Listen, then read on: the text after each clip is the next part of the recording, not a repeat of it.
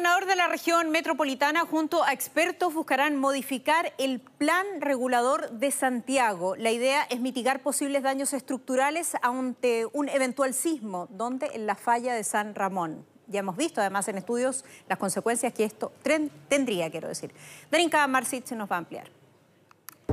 Se manifestó la última vez hace 8.000 años. La falla de San Ramón ha sido estudiada en profundidad por los geólogos porque representa una amenaza para los santiaguinos, algo que refrendó un reciente informe elaborado por la Comisión Investigadora de la Falla de San Ramón.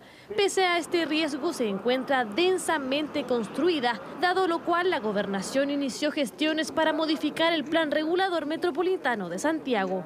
Que aquí estábamos ante una falla activa muy poco conocida por la ciudadanía, no considerada por las autoridades los planos reguladores de la ciudad y por lo tanto que no implicaba ningún impedimento para construir sobre la misma. Probablemente van a haber zonas de prohibición absoluta de construcción, van a haber otras zonas con restricciones y tal como lo han planteado los académicos, especialmente Gabriel, ha dicho hay que modificar la norma sísmica de construcción en el radio cercano a esta falla.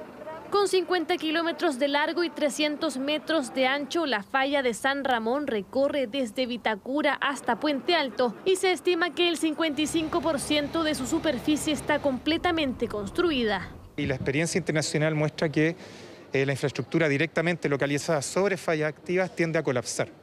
Un terremoto en la falla de San Ramón, que podría llegar incluso a una intensidad de 7,5 Richter, puede ocurrir en cualquier momento. Y mientras esa posibilidad está latente, son muchos los que construyen y compran viviendas en el sector, sin saber la situación del terreno. Por supuesto, claro que sí. Sí, es muy preocupante lo que pueda pasar. No, no sé cómo pasa desapercibido que está la falla ahí. No, no sé si sea tan, tan tema. De hecho, hay muy poca información respecto a la falla de Ramón, hasta para las mismas personas que vivimos en las comunas que, que la transitan. No más construcciones en la falla de San Ramón y mayores exigencias al momento de edificar son parte del plan presentado por la autoridad regional a la Seremi Metropolitana de Vivienda, a la que se le pidió que elabore los estudios necesarios para ejecutar cuanto antes estas modificaciones al plan regulador metropolitano.